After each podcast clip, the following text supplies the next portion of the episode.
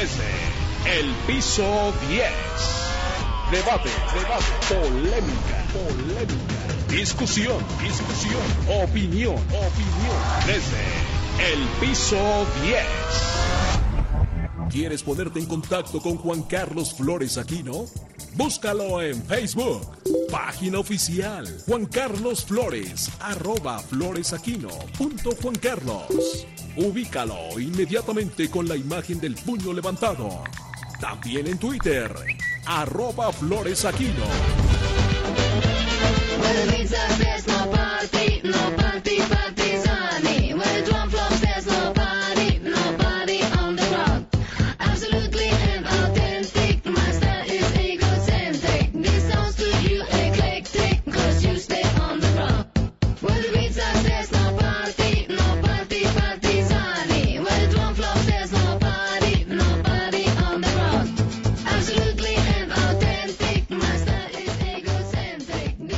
Bienvenidos desde el piso 10 ABC Radio, Organización Editorial Mexicana.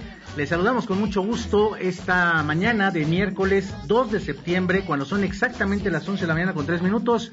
Mi nombre es Juan Carlos Flores Aquino y como todos los miércoles en Desde el Piso 10, los saludamos con el gusto de siempre en una cabina que quedó muy bonita. Muchas gracias Lupita Vega por los adornos, están muy bonitas las banderas los reguiletes, aquí hay un moñito ya tricolor, todo la, eh, el papel china, ¿no? ¿Ya lo viste David Hernández? El papel china, está bonito, está bonito con los colores de la bandera, por supuesto, iniciando el mes patrio. Vamos a empezar con un enlace telefónico con Heidi Osuna, ella es directora de Encol, la casa encuestadora, que ya está en la línea. ¿Cómo estás Heidi Osuna? Bienvenida a Desde el Piso 10 en ABC Radio.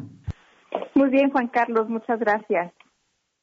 Oye, pues eh, el amlómetro que manejan en Encol nos dice que el presidente llegó con un respaldo, pues, importante, 58%. ¿Cómo ves esto con lo que llega el presidente, con lo que llegó a lo que fue el día de ayer su segundo informe, Heidi Osuna? Mira, 58% de aprobación es bastante buena, solo 36% de los mexicanos lo desaprueban.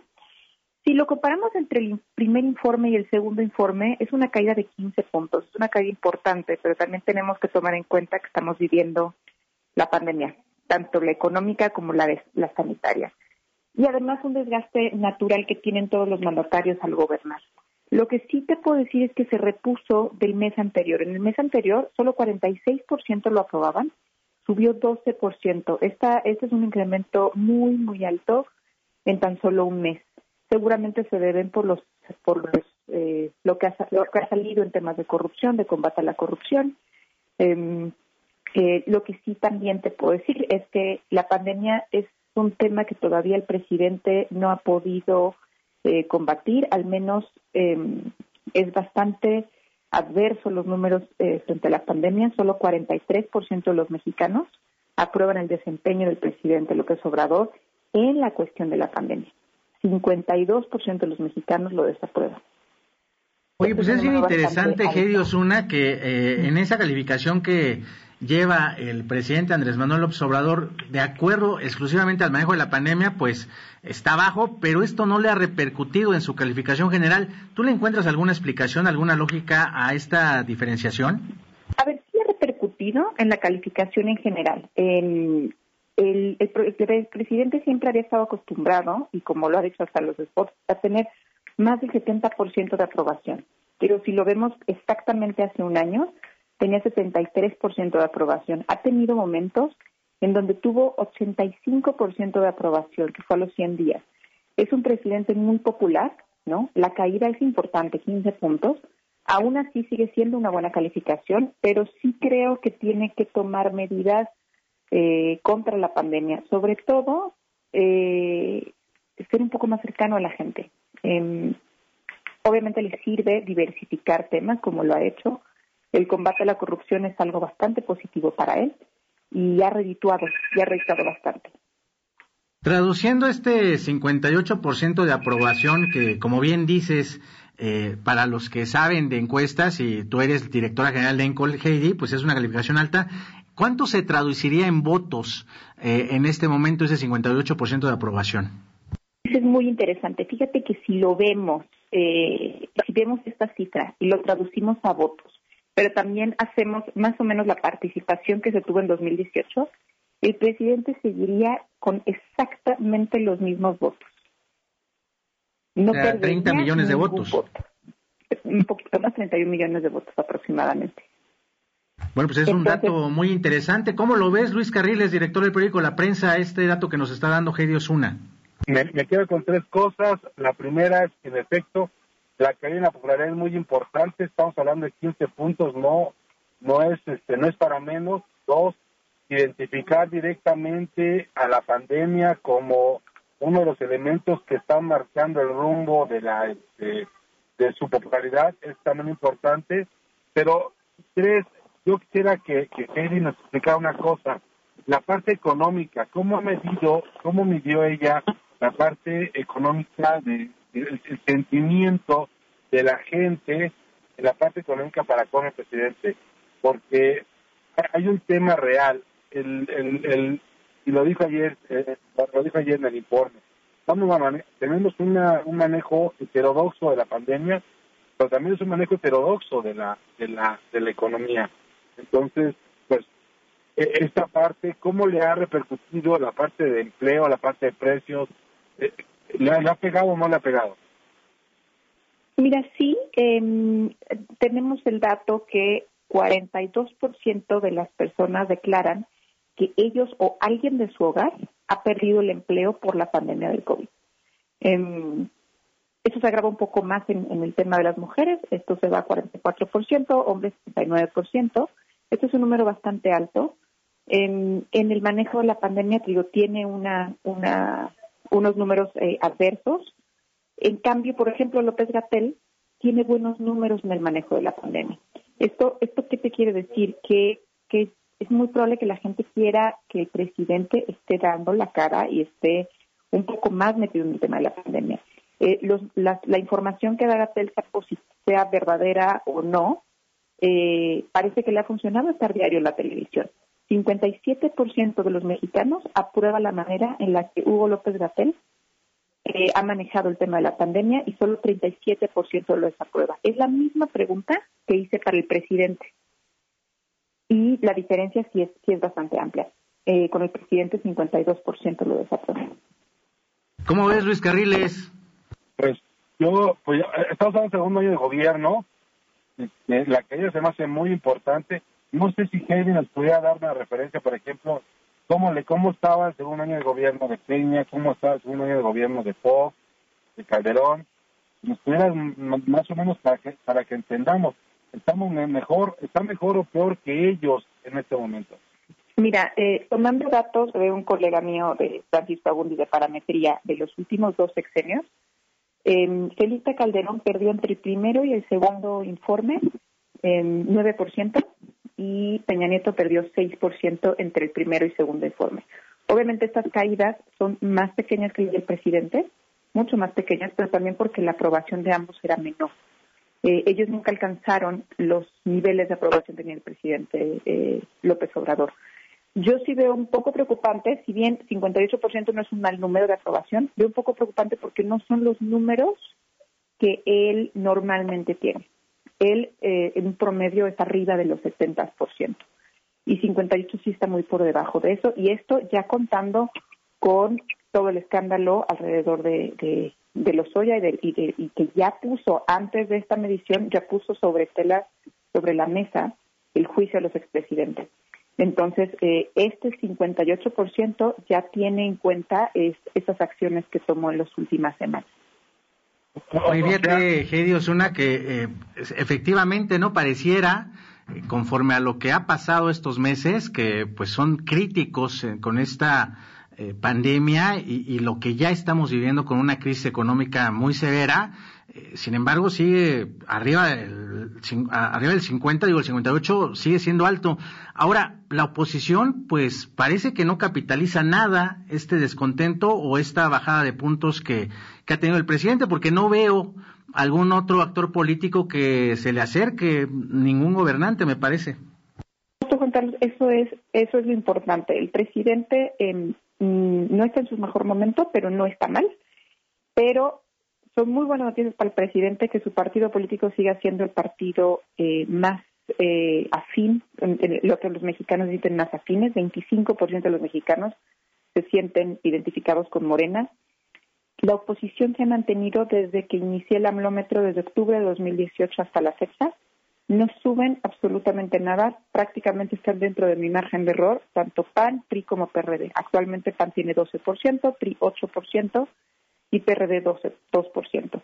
Lo que sí se va es todo el desencanto del presidente, se va a los que no se identifican con ningún partido político. Entonces, lo que nos, nos, nos revela esto es que la oposición no va a estar en los partidos tradicionales, si es que los partidos tradicionales no hacen algo eh, que, pueda cambiar esto. La, actualmente la oposición está en algo distinto a los partidos tradicionales. Oye, Carriles, a lo mejor por eso andan tan desenfrenados los de frena. No, no, no, pero a ver, a mí, aquí algo, muy, hay algo muy importante. En efecto, la oposición no está creciendo, no hay una figura que, digamos, este, conjugue los, los, los, los, malos resultados que está teniendo en su política pública el presidente. E, eso hay que tomarlo en cuenta, eso, eso es muy serio. Eso, eso habla de, de, que el, el ciudadano que votó por Andrés Manuel López no es un ciudadano que esté votando todo el tiempo, no son ciudadanos que, estén metidos todo el tiempo en la, en la contienda electoral. Pero también me parece muy importante de lo que menciona Henry, esta parte donde a pesar de, de, tirar dos bombazos, o al menos dos o tres bombazos muy grandes, muy, muy grandes, el caso Lozoya, el caso de la corrupción y el enjuiciamiento a expresidentes, a pesar de esto, los números no se pusieron no se volvieron locos con él, ¿no? Uno habría esperado un, no sé, un 80% de aprobación, una recuperación de los niveles este, casi casi originales de la de la de la de la aprobación presidencial. No lo hubo al contrario sirvieron para frenar la caída porque supongo también que en esta misma cuenta ya se está tomando en cuenta el escándalo de Pío López Obrador no del hermano del presidente.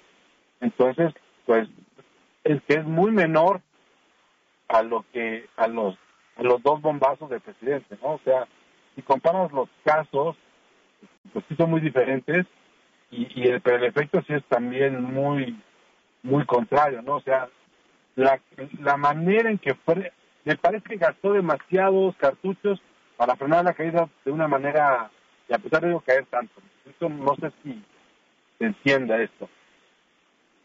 A ver, la pandemia va a estar, justo como dices, eh, Luis, eh, son muchos cartuchos y no es y no es una subida, subió 12 puntos de la medición que yo traía anteriormente, justamente por este tipo de acciones. Pero la pandemia va a seguir y se va a agravar el tema económico, es probable que se agrave el tema de salud y él tiene que dar una respuesta, porque si no, esta caída eh, va, va a seguir. Y, y, va a ser difícil que pueda consolidar su proyecto, porque apenas estamos en el, en el segundo año. Entonces, eh, creo que lo principal es que el presidente regrese a sus bases, a sus orígenes. Y sus orígenes son estar cerca de la gente y estar cerca de la gente que menos tiene. Es el primer presidente que ha puesto en la mesa eh, este, este mensaje y que está siendo claro gobernando para los que más, los que más lo necesitan, ¿no? Los pobres. Y la pandemia le ha pegado más a los pobres y siento que el presidente ha sido muy insensible con, eh, con los infectados, con los familiares de los fallecidos, con el personal médico. Entonces sí tiene que reflexionar sobre el tema de la pandemia y también sobre el tema de la pandemia, no solamente en el tema de salud, sino también económico. Fíjate que nos lo adelantaste hace algunos meses, Heidi, cuando presentamos aquí la, el anterior amlómetro y, y, mencionabas muy bien que a la gente ahorita lo que le preocupa más es la economía y en estos momentos también la delincuencia, la inseguridad más que el propio COVID-19 en este mes de septiembre, ¿no? Sí, actualmente sigue como en el primer informe prácticamente los, los niveles, principalmente es la, es la inseguridad, después en la economía, después la corrupción. Lo que sí vemos es que del mes anterior a este, el tema del COVID estaba en un 13% y actualmente solamente tiene un 1% como preocupación de los mexicanos. Eh, pero bueno, los estragos del COVID eh, sí están mermando la popularidad del presidente. Carriles, adelante la parte económica me parece que a largo plazo le va a pegar mucho más que, o más bien se va a sumar a todas las malas noticias que, vienen con el COVID, me da la impresión de que si el presidente quiere, yo, yo sí creo, y no y no por, por otra cosa, sino simples aritméticas, sí creo que, Morena puede mantener el control del Congreso, de la Cámara de Diputados en las elecciones intermedias, pero no como hoy lo tiene, no con la fuerza, no con el tamaño, no con la cantidad de, de, curules que hoy tiene. Yo sí creo que, hay un avance, sobre todo en las regiones, ¿no? Hay que recordar que Puebla, por ejemplo, Puebla defiende Morena contra, contra el PAN, pero lo gana el gobernador con el apoyo de los partidos aliados. ¿no? La diferencia real entre los votos que ganó el PAN y los votos que ganó Morena al final de al final del día este eh, fueron estos votos que, que le dieron los partidos aliados el, verde ecologista y el PER entonces yo creo que por ahí por ahí es donde va a venir la clave las alianzas que puedan tejer hacia hacia el próximo año y donde ya los próximos estamos hablando que en seis meses ya estamos metidos eh, literalmente en la dinámica electoral y sin duda pues vamos a ver que muchas muchas zonas van a ser recuperadas porque los partidos políticos están funcionando ya de manera muy local. No sé si si esto vaya se pueda medir de alguna forma pero sí creo que el presidente se queda con una mayoría importante en el Congreso pero no con la mayoría que se esperaba o que tuvo ahorita no Heidi, pues eh, Congreso y elecciones 2021, seguramente, y si nos haces el favor, te esperaremos aquí en la cabina de ABC Radio para platicar sobre todos estos escenarios que van a estar moviditos porque ya prácticamente ya iniciamos el calendario del año electoral y, y pues será bueno conocer todos estos números que nos presentas, Heidi.